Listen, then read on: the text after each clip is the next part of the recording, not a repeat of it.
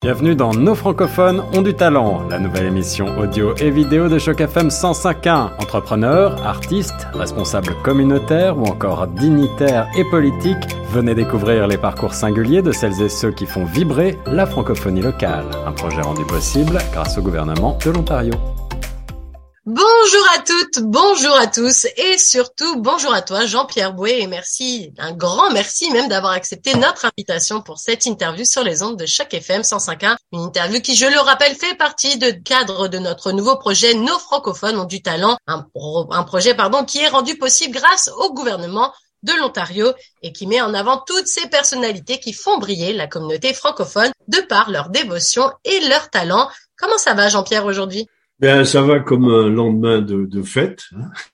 c'est-à-dire euh, joyeux. On, on, se prépare à aborder 2023 en espérant qu'il n'y ait pas trop de soucis euh, mondiaux, je dirais, internationaux, et que la solidarité et l'amitié prennent le dessus sur les, les, les, problèmes des uns et des autres. Eh ben, c'est sur ces belles paroles qu'on va commencer donc cette interview, une interview euh, portrait de toi.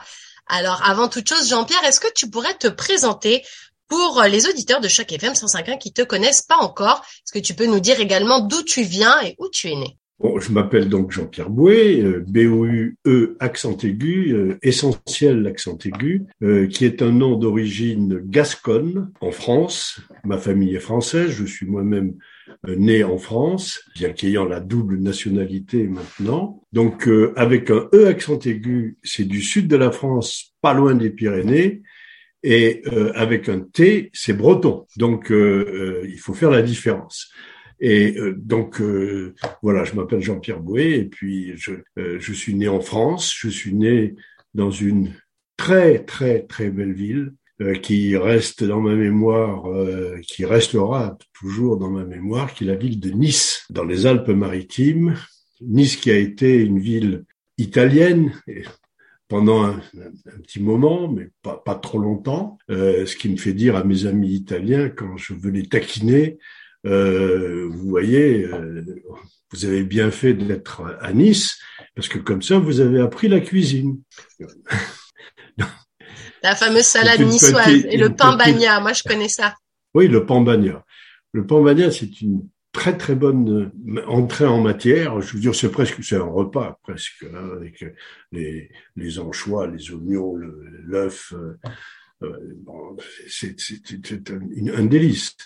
Euh, ceci dit, euh, c'est à peu près aussi difficile à, à, manger quand il est bien fait euh, que les euh, burgers nord-américains qu'on est obligé de piquer avec des, des banderilles pour l'avoir à la bouche et, la bouche généralement pas assez grande. Le pain bagna c'est pareil, sauf que comme il y a beaucoup d'huile d'olive, euh, il vaut mieux le manger au bord de la mer pour aller se baigner après. Alors du coup, tu es né à Nice. Est-ce que tu te rappelles, Jean-Pierre, d'un d'un souvenir, ça peut être euh, un ou plusieurs, un souvenir que tu avais justement dans ton enfance dans cette jolie ville de Nice? J'ai beaucoup de souvenirs. Je vais pas m'attarder sur tous mes souvenirs, mais j'ai un souvenir, j'ai un souvenir de Noël. J'ai un souvenir de Noël. Je trouve que on habitait dans les hauteurs de Nice euh, avec une vue sur la mer. Euh, c'était très très agréable. Et le soir de Noël, mes parents avaient fait une grande fête, avaient invité beaucoup de gens, et euh, j'étais tout jeune et euh, les, parents avaient décidé de faire venir le Père Noël. Le Père Noël, à un moment donné, a frappé à la fenêtre du bureau où travaillait mon père en général, et tout le monde s'est arrêté, tout le monde était complice, bien sûr, et, et, et moi, je, je, regardais tout le monde, je me demandais ce qui se passait, et les gens chuchotaient, mais le Père Noël est là, il frappe à la fenêtre. Alors tout le monde se précipite vers la fenêtre, moi aussi, euh, et effectivement, je vois derrière la fenêtre euh, un Père Noël avec une énorme barbe, une hotte avec des jouets. Euh, tous les enfants étaient absolument ébahis, sauf que quand ils ont ouvert la fenêtre, j'ai reconnu l'ami de mon père. et je lui ai dit, mais qu'est-ce que tu fais dans, dans, cet habit Louis, évidemment, ça, ça a jeté un froid dans toute l'assistance, euh, mais euh, voilà. Alors je, je l'ai dit avec l'accent, mais qu'est-ce que tu fais là, Louis? Pour moi, c'était naturel. Et c'était quelqu'un qui était tellement gentil que pour moi, ça m'étonnait pas qu'il joue le rôle du Père Noël. Un peu plus tard, les cadeaux sont arrivés et j'ai le souvenir de mon frère cadet qui euh, a eu un double cadeau. Il a eu un camion avec des, des bonbonnes dessus et une paire de patins à roulettes. Donc les bonbonnes, personne ne, ne s'en est aperçu, mais les bonbonnes étaient des bonbonnes à la liqueur. Bon, mon frère devait avoir six ans à peu près. Il a passé une bonne soirée. Donc, il a, oui, sur les patins à roulettes. Donc, tout s'est arrêté quand il a pris le sapin de plein fouet. Et, on a, il a fallu aller, le mettre au lit parce que on n'a jamais vu un bébé, euh, un petit garçon dormir aussi bien un soir de Noël. C'est un joli souvenir en tout cas.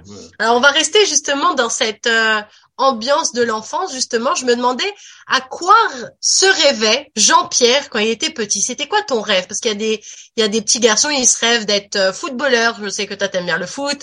Euh, il y a des gens qui se rêvent d'être policiers, pompiers, instituteurs, pilotes d'avion, que sais-je. Euh, toi, c'était quoi ton rêve, Jean-Pierre, quand tu étais petit? Euh, Mon rêve, jusqu'à euh, ce que je vois mon premier match de football, mon rêve, c'était de rester à Nice. C'est tout. La mer, le soleil, la nourriture, l'accent, tout ça euh, faisait partie de ma vie. Et euh, j'ai été à l'école la, la, première fois à Nice. Ça m'a beaucoup marqué. Je n'avais aucun rêve de métier particulier. Euh, Jusqu'au jour où mes parents ont décidé, avec des amis, d'aller soutenir l'équipe de l'Olympique Gymnaste Club de Nice, qui jouait à l'époque au stade du Ré, qui a été démoli il n'y a pas si longtemps et remplacé euh, par euh, un très très beau stade. Mais je me suis retrouvé dans un stade avec plein de monde, des, des, joueurs qui se disputaient. Euh, ma mère ne comprenait rien, elle ne comprenait surtout pas pourquoi ils se disputaient pour un ballon alors qu'il aurait été facile d'en donner un à chacun. Ouais. et, et, le souvenir que j'étais fasciné par, euh, par, par, les joueurs. Et euh, à un moment donné, j'ai vu ce ballon passer très au-dessus de ma tête et se perdre dans les tribunes. Et mon étonnement a été énorme quand j'ai revu, mais quelques secondes après, le ballon sur le terrain. J'ai mis des années à comprendre qu'on remplaçait le ballon sur le terrain. ça a été mon premier contact avec avec avec le, ce sport euh, que j'ai continué toute ma vie. Et euh, ensuite, bah, je suis rentré à la maison. On avait un grand portail. Euh, j'ai commencé à taper dans le ballon et et vous voyez, le ballon ne m'a jamais quitté. Ah, mais justement, alors du coup, toi qui te rêvais pas un métier particulier sur le dos actuellement. Plus tard, plus tard, plus, plus tard. Alors plus tard, c'était quoi du coup? Euh, Je voulais être médecin. Je voulais être ah. médecin, médecin et, et, et, même chirurgien. Je me suis, j'apprenais parce que on avait dans la, dans la, dans la famille des médecins, euh, j'ai trouvé très intéressant euh, et je trouvais ça bien de pouvoir euh, euh aider les gens à, ne pas souffrir, euh, à guérir. Euh, c'était pour moi quelque chose de, de noble. Donc je voulais être médecin. Et euh, le problème, c'est que euh, quand j'ai passé mon baccalauréat, comme j'étais plutôt littéraire, j'aimais beaucoup lire, euh, écrire, euh, j'ai passé un bac littéraire. Ce qui n'empêchait pas normalement d'entrer à la faculté de médecine. Sauf que cette année, il y avait ce qu'on appelle un numerus clausus, c'est-à-dire qu'il y avait un nombre limité euh, de d'entrée à l'université et la priorité, euh, c'est même pas une priorité, les, les, les baccalauréats littéraires euh, n'étaient pas euh, n'étaient pas admis à entrer à l'école de médecine. Donc, je me suis retrouvé dans une situation un peu difficile et euh, je me suis dit bon, est-ce qu'il faut perdre un an? Mais c'est pas sûr que ça change l'année prochaine. Donc, j'ai choisi, euh, j'ai choisi, au lieu de la médecine du corps, la médecine de, de l'esprit et de l'âme. j'ai fait des études de littéraire et de philosophie. Avec, à l'époque, il y avait psychologie, métaphysique, logique, etc. C'était un, grand cursus, quoi. Et, euh, et euh, bon, je me suis aperçu que ces études ne servaient rigoureusement à rien, sauf à, quand même, je dois le dire, peut-être euh, mieux saisir, mieux comprendre un certain nombre de situations, mieux communiquer avec les gens, les, personnes et, surtout de pouvoir euh, euh, s'interroger à la fois sur soi-même et, sur beaucoup de choses. Euh, un philosophe allemand disait, euh, Karl Jaspers, on se pose beaucoup de questions en philosophie et chaque question et, et chaque réponse aux questions est une nouvelle question. Ce qui fait que j'ai toujours été dans cette, dans ce, dans ce rythme de pensée, euh, qui ne m'a jamais quitté d'ailleurs, parce que je, je continue à, à, lire et je continue à m'interroger, comme le monde a eu connu beaucoup de philosophes qui chacun avait leur théorie mais que personne n'a trouvé la solution. Euh, c'est un peu comme euh, position de chacun sur Dieu. Euh, si on si on était sûr que Dieu existe, je veux dire, il n'y aurait pas de discussion. Mais là, euh, bon. Et je, je, je, je continue à m'interroger. Je, je, vois ce, ce, qui peut rapprocher de, de Dieu, je vois ce qui peut en éloigner. C'est quelque chose qui me vient de ces années de d'études. Alors forcément, moi aussi, j'ai toujours beaucoup de questions. Forcément, en étant journaliste, moi aussi, c'est un truc qui me passionne, les questions. Mmh. Et ma prochaine question pour toi, Jean-Pierre, c'est toi qui te rêvais de rester à Nice, comment, par quels moyens, tu te retrouves au Canada et à Toronto? Parce que si aujourd'hui on se parle, c'est que tu es un, un acteur majeur de cette, euh, de cette communauté francophone de Toronto. Comment on passe de Nice, avion, France-Atlantique D'abord, on fait une grosse halte à Paris parce que euh, mes parents ont décidé euh, d'aller euh, habiter à Paris. Mon père pour ses affaires, ma mère, bon, c'était, elle suivait à l'époque, les, les, femmes suivaient. Donc, on a fait une grosse halte à Paris. Ça a été pour moi un déchirement total parce que je suis passé de la vue sur la mer près du parc impérial qui a été ma première école à, Nice. Je suis passé de, ce paysage magnifique à une ville qui n'avait pas été ravalée à Paris, grise, noire, insalubre, avec des ordures. Et je, à l'époque, il y prenait pas l'avion, on, prenait le, le, train. Donc c'était un train de nuit. Et quand je me suis réveillé le matin très tôt, que j'ai vu la gare de Lyon comme dans une brume, avec une pluie fine, je n'ai pas pu me retenir de pleurer à chaudes larmes en regrettant, en regrettant les, ce que je venais de quitter. Bon, ça a duré un certain temps. On a fait quelques autres villes, mais j'ai terminé à Paris, où j'ai fini mes études. Et bien après quoi, j'ai été un très jeune papa. Voilà, très jeune papa, euh, très jeune papa, très amoureux. Je devais avoir un peu plus de 20 ans, 20 ans et demi. Et à l'époque, euh, je veux dire, euh, la contraception était assez balbutiement et présentait des dangers certains. Donc, euh, ce qui s'est passé, s'est passé, et euh, je ne regrette absolument rien. Leur maman, la maman de mon garçon, on a eu deux autres, deux filles, et ça a été, ça a été vraiment des moments très très forts et très puissants dans, dans dans ma vie, qui, euh, hélas, mais je ne veux pas m'attarder dessus, ont été euh, complètement chamboulés par, euh, par, par le décès de leur maman, très jeune, très très jeune. Donc, euh, et je félicite mes enfants d'avoir supporté un choc terrible pour des enfants. J'ose imaginer, effectivement. Et voilà. Donc, qu'est-ce que j'ai fait avant de, avant de vivre avec mes, mes, mes enfants?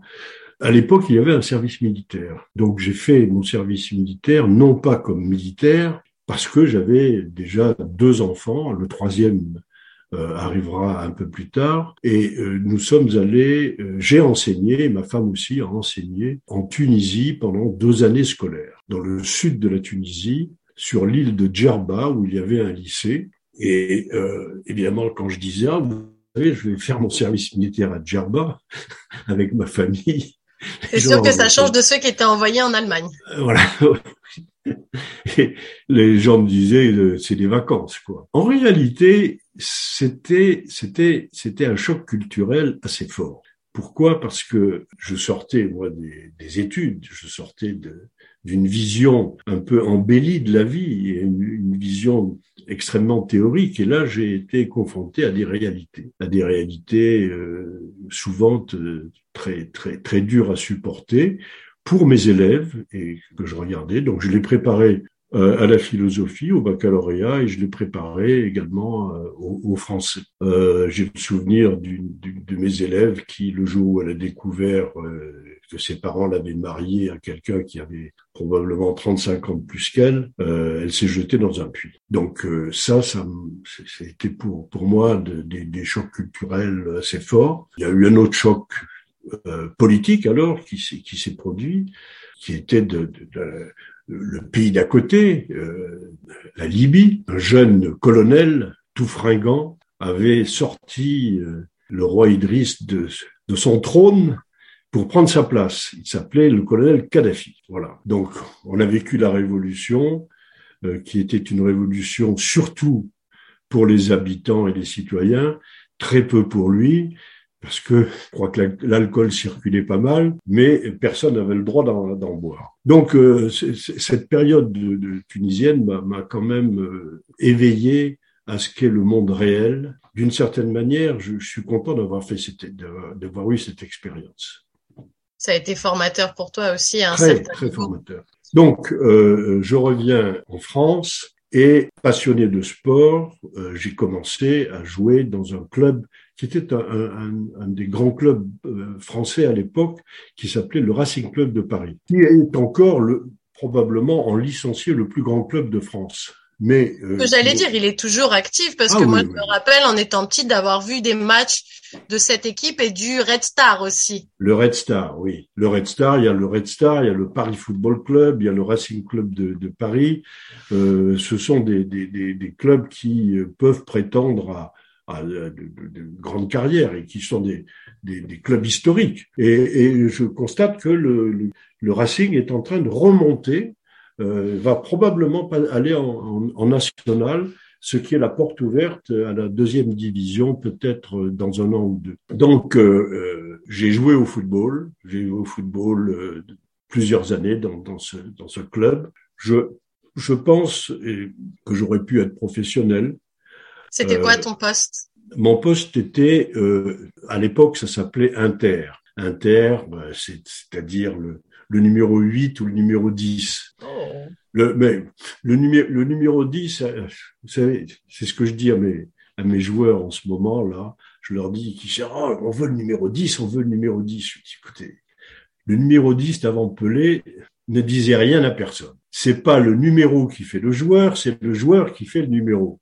Exactement. complètement autre chose. Donc euh, ma position était plutôt d'être euh, un distributeur de ballons J'aimais beaucoup marquer, évidemment, mais c'était plutôt d'être un distributeur de ballons.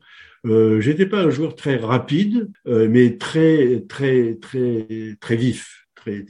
mon entraîneur me disait "Tu n'es pas rapide, mais tu es vite." tu étais vite d'esprit en tout cas. Tu voyais les stratégies se, s'amener sur le terrain et tu savais exactement comment réagir en tout cas. Voilà, voilà. Donc en revenant de, de Tunisie, euh, j'ai continué à jouer au, au, Racing et puis euh, ensuite euh, il a fallu travailler, être professeur. Honnêtement, non. Je me suis dit, tu as passé 18 ans de ta vie comme élève, tu continues de l'autre côté, euh, euh, c'est pas une vie. Ça. ça te branchait pas trop. Non, ça me branchait pas trop, mais je comprends quand même, je comprends qu'il et heureusement d'ailleurs qu'il y ait des professeurs qui qui qui, qui aiment ça et, et qui et qui vivent toute une carrière euh, de manière euh, profonde, je dirais, avec avec l'envie de d'éduquer. Euh, moi, c'était pas ça. Moi, c'était pas ça. Alors, naturellement, je me suis retourné vers la fonction publique et euh, le ministère des Sports. J'ai frappé à la porte en disant, voilà, non, on m'a pas ouvert les bras en me disant, oh, on vous attendait depuis des années. non, pas du tout. J'ai attendu un moment et j'ai obtenu un contrat pour faire une étude sur un phénomène qui se développait à l'époque dans la jeunesse, parce que le ministère s'appelait le ministère de la jeunesse et des sports. Et euh, le phénomène qui se développait à grande vitesse, c'était le phénomène de la moto et des jeunes. Donc moi qui n'étais pas du tout motard, on m'a confié la mission d'étudier ce phénomène, la moto chez les jeunes. Et ça m'a passionné. J'ai jamais fait de moto de ma vie, mais peut-être ça m'a permis d'avoir suffisamment de recul par rapport euh, à, au sujet pour pouvoir faire des analyses. Donc, je, je, je, je passe sur les, les choses qui n'ont pas spécialement d'intérêt. Au bout d'un an et demi de ministère des Sports sous contrat pour faire des études, j'ai passé le concours de la jeunesse et des sports, euh, c'était le concours pour devenir inspecteur de la jeunesse et des sports. Donc c'était un concours qui euh, bon, n'était pas très connu, euh, qui était très spécialisé dans, dans, dans, dans le domaine sportif, et c'est un concours où finalement il y avait quand même beaucoup de monde. Alors, on était à peu près 1000 pour 15 postes à peu près. Donc finalement j'ai pu j'ai pu rentrer, j'ai pu réussir. J'ai pas réussi la première fois parce que c'était vraiment euh, nouveau pour moi. Et, puis, mais j'ai réussi la deuxième fois, donc euh, j'ai été nommé euh, inspecteur des sports. Le rôle d'un inspecteur des sports, c'est à la fois de soutenir, d'aider financièrement les associations sportives, de les contrôler aussi, de voir ce qui s'y passe. Mais il y a toute une partie jeunesse, les centres de vacances aussi à examiner, à contrôler, et les associations euh, culturel de, pour, les jeunes. Donc j'ai fait ça pendant, pendant, pendant très longtemps. La période où j'ai travaillé le plus, si, vous voulez, c'est la période où euh, j'ai été euh, proposé pour être en charge des relations internationales dans ce ministère. Donc j'ai travaillé auprès de plusieurs ministres, de directeurs des sports, euh, j'ai eu des, des, patrons extraordinaires, dont un, euh, M. Jacques Perriac, euh, de très grande qualité. Euh, j'ai travaillé avec plusieurs ministres euh, et j'ai donc travaillé dans le domaine des relations internationales, c'est-à-dire des, des, des, contacts qu'on a avec différents pays, euh, notamment avec les pays d'Afrique. Donc j'ai passé beaucoup, beaucoup de temps en Afrique, euh, dans tous les pays francophones, évidemment. Et euh, au bout de quelques années, c'était à l'époque où Jacques Chirac était Premier ministre, puis ensuite président de la République, mais lorsqu'il était Premier ministre, il s'est étonné du fait que, contrairement aux anglo-saxons, nous n'ayons pas de jeu de la francophonie. Et je me souviens de la réunion qu'on a eue, euh, mon ministre s'est tourné vers moi et m'a immédiatement chargé de travailler sur la création des jeux de la francophonie. Notre allié naturel dans ce domaine, c'était bien sûr le Canada, pays francophone, le français est la langue officielle. Donc nous avons euh, travaillé ensemble avec le Canada et je suis assez fier, je dois dire, de pouvoir euh, être à l'origine avec euh, mon ami Tétro, qui était aussi responsable pour le Canada, d'être à l'origine des premiers jeux de la francophonie qui continuent, qui se développent et qui ont, et ça je me souviens très bien avoir beaucoup, beaucoup insisté là-dessus, personnellement, euh, qui euh, ont repris ce qui existait dans les Jeux olympiques de l'Antiquité, du 5e siècle avant Jésus-Christ, ont repris la, le côté culturel. Il y a des épreuves culturelles, artistiques et culturelles. Alors que... Euh, C'est-à-dire ben, euh, C'est-à-dire des, des contes, des conteurs, il y a euh, des échecs, il y a des danses, du hip-hop, comme on dit Donc c'est vraiment extrêmement varié et euh, je, pense que euh, c'est une bonne chose. Le seul regret que j'ai, c'est que malheureusement, euh, sur le plan sportif, on n'a pas encore, j'espère que ça viendra, si on développe l'esprit de compétition indispensable, on n'a pas encore les, les performances sportives qu'on devrait avoir. Voilà. Euh, on, a, on a eu aux Jeux panaméricains euh, j'ai à l'Ouest des, des, résultats euh, très haut niveau, c'est pas été le cas. Et même en football, en football, l'équipe qui joue généralement n'est pas la meilleure équipe de France. Donc euh, voilà. Alors, euh, ce qui s'est produit, si vous voulez, c'est que euh, mon père est décédé à un moment. Il avait créé avec mon frère aîné une, une entreprise qui n'avait rien à voir avec le sport, qui est une entreprise de gros gros équipements lourds pour cuisine industrialisée, hôpitaux, casernes grands restaurants, etc. Et c'est mon frère, euh, les deux frères qui, qui, dirigeaient cette entreprise. Et à la mort de mon père, j'ai rejoint, euh, j'ai démissionné de la fonction publique et j'ai rejoint euh, cette entreprise en constatant que rien n'était fait au Canada. Mmh, je te vois venir du coup. Voilà. J'ajoute quand même qu'il y a eu, un, il y avait aussi un côté sentimental parce que j'ai fait la connaissance à l'époque d'une jeune canadienne diplomate qui était à Paris et euh, qui, me, qui aime toujours d'ailleurs beaucoup la France et qui a trouvé l'opportunité par les le nouveau métier que j'avais de traverser l'Atlantique. Donc c'est comme ça que j'ai traversé l'Atlantique dans ma tête pour une durée de trois ans. Ça fait 30 ans. T'as fait un petit fois 10 du coup sur euh, sur la mise de départ, dirais-je. Voilà. Mais alors du coup, je vais passer un petit peu sur plein de trucs. Moi, ce qui m'intéresse, c'est qu'on parle aussi de franco-foot, parce mm. que s'il y a un truc que tu as bien ramené ici, c'est cette culture du ballon. Mhm. Alors c'est vrai que euh, moi en étant française forcément j'ai ce truc de culture du ballon, du foot. Mhm. C'est un je pense des premiers sports auxquels on est euh, confronté si je devrais dire quand on est jeune. Moi en plus j'habite en région parisienne donc c'est vrai qu'en général les activités physiques à l'école c'était souvent le foot même si on était des mhm. filles. Euh, moi j'avais pas de, de poste dentaire. Moi j'étais euh, la grande donc on voulait souvent me mettre au cage mais je déteste le poste gardien. je tiens à préciser.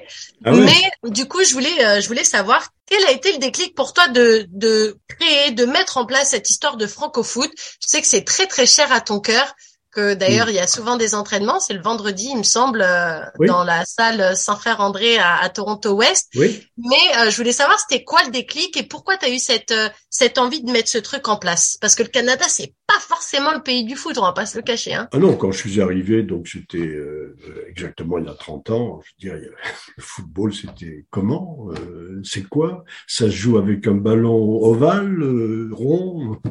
Donc il y avait une une inculture complète du, du, football, qui a complètement changé avec la Coupe du Monde qui a eu lieu aux USA en 1994. Ça a lancé le football un peu beaucoup plus aux États-Unis et ça a permis la création de la Major League euh, Soccer League MLS qui a de, de très bonnes équipes. Euh, donc le déclic, euh, il, il, est simple, c'est quand je suis arrivé, j'ai voulu jouer au foot. Pour jouer au foot, on peut pas jouer tout seul. Donc il faut absolument trouver une équipe. Comme je n'avais personne dans mes connaissances qui, qui jouait au foot directement, euh, et que les Français, mais ça c'est un autre sujet dont on pourra parler, euh, ne sont pas nécessairement euh, une population qui se regroupe, c'est plutôt l'inverse. Donc euh, j'allais sur les terrains, euh, dans les parcs, j'allais voir les gens qui jouaient au foot et, je demandais euh, si je pouvais jouer avec eux, quoi. je pouvais joindre une équipe. Et donc comme je n'étais ni grec, ni portugais, ni italien, ni brésilien, ni brésilien, mais c'était surtout les, les, les, Grecs, les Portugais et les Italiens qui formaient des équipes avec des, certains, certains pays de l'Est. Donc moi j'étais simplement français. Il dit français, non, non, non, non, non, non, nous ici c'est des, des, des Portugais. Hein.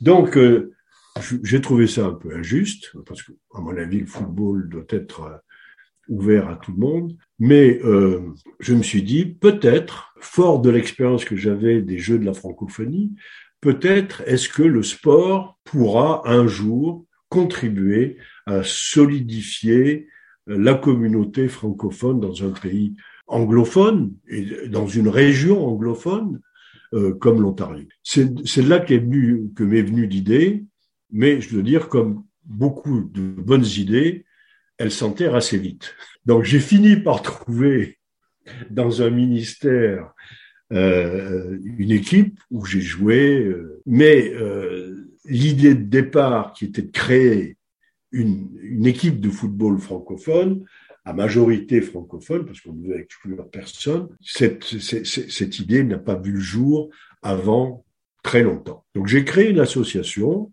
qui n'a eu aucune activité pendant plusieurs années, je dois dire, mais elle était là. Et on a euh, créé une, une, première activité dans les années euh, en, euh, en 2017, 2016-2017, où on a une, une, base francophone, mais il y avait des anglophones à l'intérieur, et on a fait un travail extrêmement sérieux avec un très bon entraîneur, euh, sérieux de formation, d'entraînement, euh, ce qui fait qu'on a gagné le championnat d'Ontario, on a gagné la coupe, on était très très très très content de, de ce résultat. Mon erreur, c'est que quand on a 16 ans, 17 ans, on est très bon, on rêve d'être professionnel et aussi, ben on, on s'en va.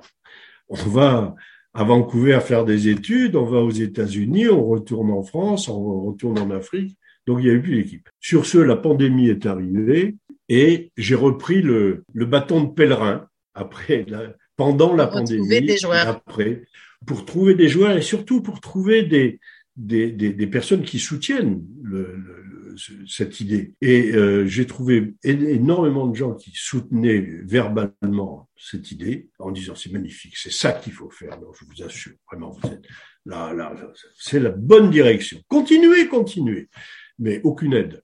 Et euh, je dois dire que euh, j'ai eu un contact euh, déterminant avec le Collège boréal, Gilles Marchildon, qui euh, est maintenant un des directeurs, et qui a immédiatement compris et qui a diffusé cette idée que son collège pouvait créer la base d'une équipe de, de, football francophone. Ce qui ne veut pas dire, encore une fois, qu'on exclut les, les anglophones, oui. mais une base francophone, une, une, affirmation francophone, avec, avec le rêve de voir cette équipe un jour devenir semi-professionnelle en Ligue 1 sur, sur l'Ontario, attirer par ses résultats des plus jeunes qui voudront ensuite jouer dans, dans, dans l'équipe. Donc, euh, on a passé un, une entente avec euh, le Collège boréal et, et euh, depuis maintenant quelques mois, on, forme des joueurs, je dois dire, des joueurs qui ont du talent, certains beaucoup de talent, qui manquent d'expérience, qui manquent de technique. Donc on se donne aujourd'hui 6-7 mois, peut-être un peu moins, euh, pour euh, former l'équipe et la préparer techniquement.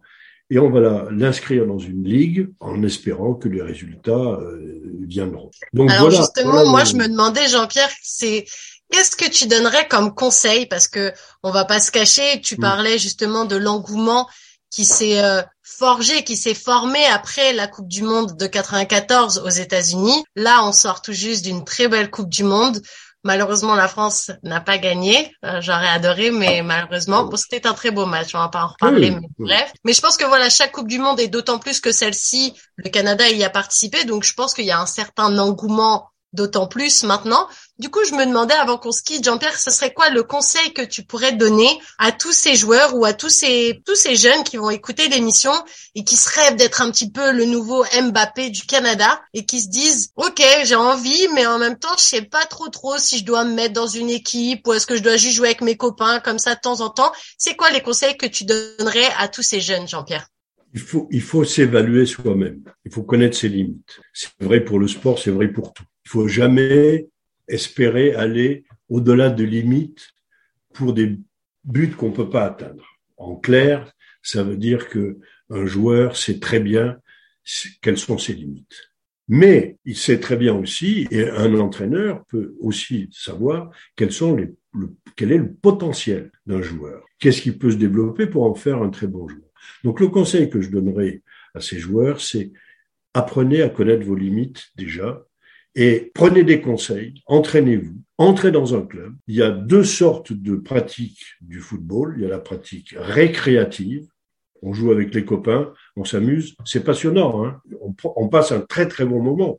Hein et il y a le sport compétitif qui, à mon avis, très formateur pour, le, pour la vie en général, parce qu'on apprend à gérer les échecs, on apprend à contrôler les victoires, et la vie est faite de ça. Donc, euh, je, leur dirais, n'allez pas rêver, euh, parce que j'ai quelques joueurs qui rêvent d'aller euh, faire des, des, stages en France dans les équipes professionnelles ou en Espagne, en Italie. Je leur dis, d'abord, formez-vous, apprenez vos limites, et puis ensuite, ensuite, je sais que le franco-foot, par exemple, pour des joueurs qui, qui auront atteint le niveau euh, suffisant, je peux vous dire qu'on on, les placera dans des stages euh, en Europe. Euh, je l'ai déjà fait avec de, certains joueurs. Euh, certains sont restés d'ailleurs, ont été recrutés, d'autres pas. Euh, J'ai le souvenir d'une d'une joueuse qui maintenant est toujours professionnelle en Belgique. Donc euh, il faut il faut pas rêver de ça, mais il faut, il faut, il faut d'abord se préparer soi-même et jouer dans une très bonne équipe parce que le foot, c'est un sport d'équipe. Je dis à tous les joueurs, si vous voulez dribbler, dribbler, dribbler, garder le ballon, le manger lui-même, vous-même, l'embrasser avant de le mettre dans le but, jouer au tennis, ça ira plus vite. Hein. Mais pas au foot. Le foot est un jeu collectif, c'est un jeu d'équipe. Donc voilà ce que je dirais. je leur dirais soyez patients parce que on est au début du développement du foot sur l'Amérique du Nord. Et je parie qu'un jour dans le futur, il y aura un déplacement de ce sport de l'Europe vers les États-Unis. Parce que d'abord, pour jouer au foot, il faut, pour, pour, pour jouer à un très bon niveau, il faut beaucoup d'argent, ça coûte, les terrains coûtent. Ici, vous savez, un terrain euh, couvert, c'est 800 dollars de l'heure. Hein. En France, c'est pas le cas. Donc ça, ça, coûte et il y aura, y a, y a de l'argent qui se brasse beaucoup plus en Amérique du Nord pour pour ces raisons.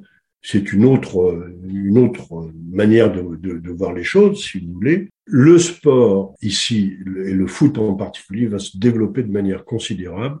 Nous avons déjà, d'après les chiffres de la FIFA, sur les États-Unis et sur le Canada en pratiquant, alors tout, tout style confondu, compétitif ou récréatif, si vous voulez, il y a 25 millions de jeunes qui pratiquent le, le football. C'est énorme, déjà, c'est énorme. Donc, euh, ça, et ça va aller en s'amplifiant à l'approche de la Coupe du Monde dans quatre ans. Le Canada est qualifié. Euh, je crois qu'on va, pendant cette période, franco-foot va se développer. Il y aura d'autres clubs qui se développeront. Le Canada est un pays immense, pourrait, à mon avis, contenir euh, près de 150 ou 200 millions d'habitants. Hmm? Donc une ville comme Toronto peut avoir non pas seulement le TFC, Toronto Football Club, mais deux ou trois grands clubs. Donc tout ça va se développer. N'ayez pas le regard fixé, c'est ce que je dirais euh, pour répondre à la question, aux jeunes, le, regard fixé sur l'Europe, mais regardez aussi à votre porte, regardez ici, regardez comment vous pouvez faire avancer les choses. Il y a de très bons joueurs. D'ailleurs, euh, euh, l'équipe du Canada a perdu seulement 1-0 contre l'équipe du Maroc qui a été demi-finaliste. Exactement. Donc, ton, ton, si je résume un petit peu, c'est faut connaître ses limites, faut savoir être patient et faut savoir aussi apprécier ce qu'on, ce que le Canada peut leur apporter. Je parle de ces jeunes puisque forcément, il n'y a pas qu'en Europe qui se passe des belles choses et que le Canada peut à la longue devenir un pays de football. En tout cas, merci, merci Jean-Pierre pour euh, ce bel échange. Ça a été un vrai plaisir de t'avoir en notre compagnie aujourd'hui. Je rappelle que si vous êtes intéressé par FrancoFood, vous pouvez toujours vous renseigner sur la page Facebook. Tu peux nous redonner les informations avant qu'on se quitte, Jean-Pierre? Euh, Oui, alors je, je vous donne euh, déjà le l'email qui est euh, toronto gmail.com euh, on a une page Facebook également. Nous avons donc le projet de développer cette équipe, mais aussi d'avoir un camp de vacances euh, pour les jeunes euh, au mois d'août prochain. Et comme nous avons, nous aurons besoin de, de, moyens financiers aussi, nous allons mettre en vente des t-shirts du francofoot qui sont pas ruineux, mais qui, qui aideront bien. Et euh, nous aurons aussi une, carte de, membres donateurs ou bienfaiteurs avec avec quelques avantages, dont en particulier avec la maison des des, des discounts, avec la maison Adidas et, d'autres magasins. Voilà. Et eh ben voilà, la la parole est passée et si jamais les auditeurs voulaient également nous écrire, vous pouvez aussi écrire sur la page de Choc FM 105.1. On relaiera toutes les informations à Jean-Pierre. Encore un gros, gros merci à toi pour ton temps et ces belles paroles. Et c'était Nathalie Salmeron dans Nos francophones ont du talent, un projet qui, je le rappelle, est rendu possible grâce au gouvernement de l'Ontario. Merci Jean-Pierre, à bientôt. Merci beaucoup. Bonsoir à tout le monde.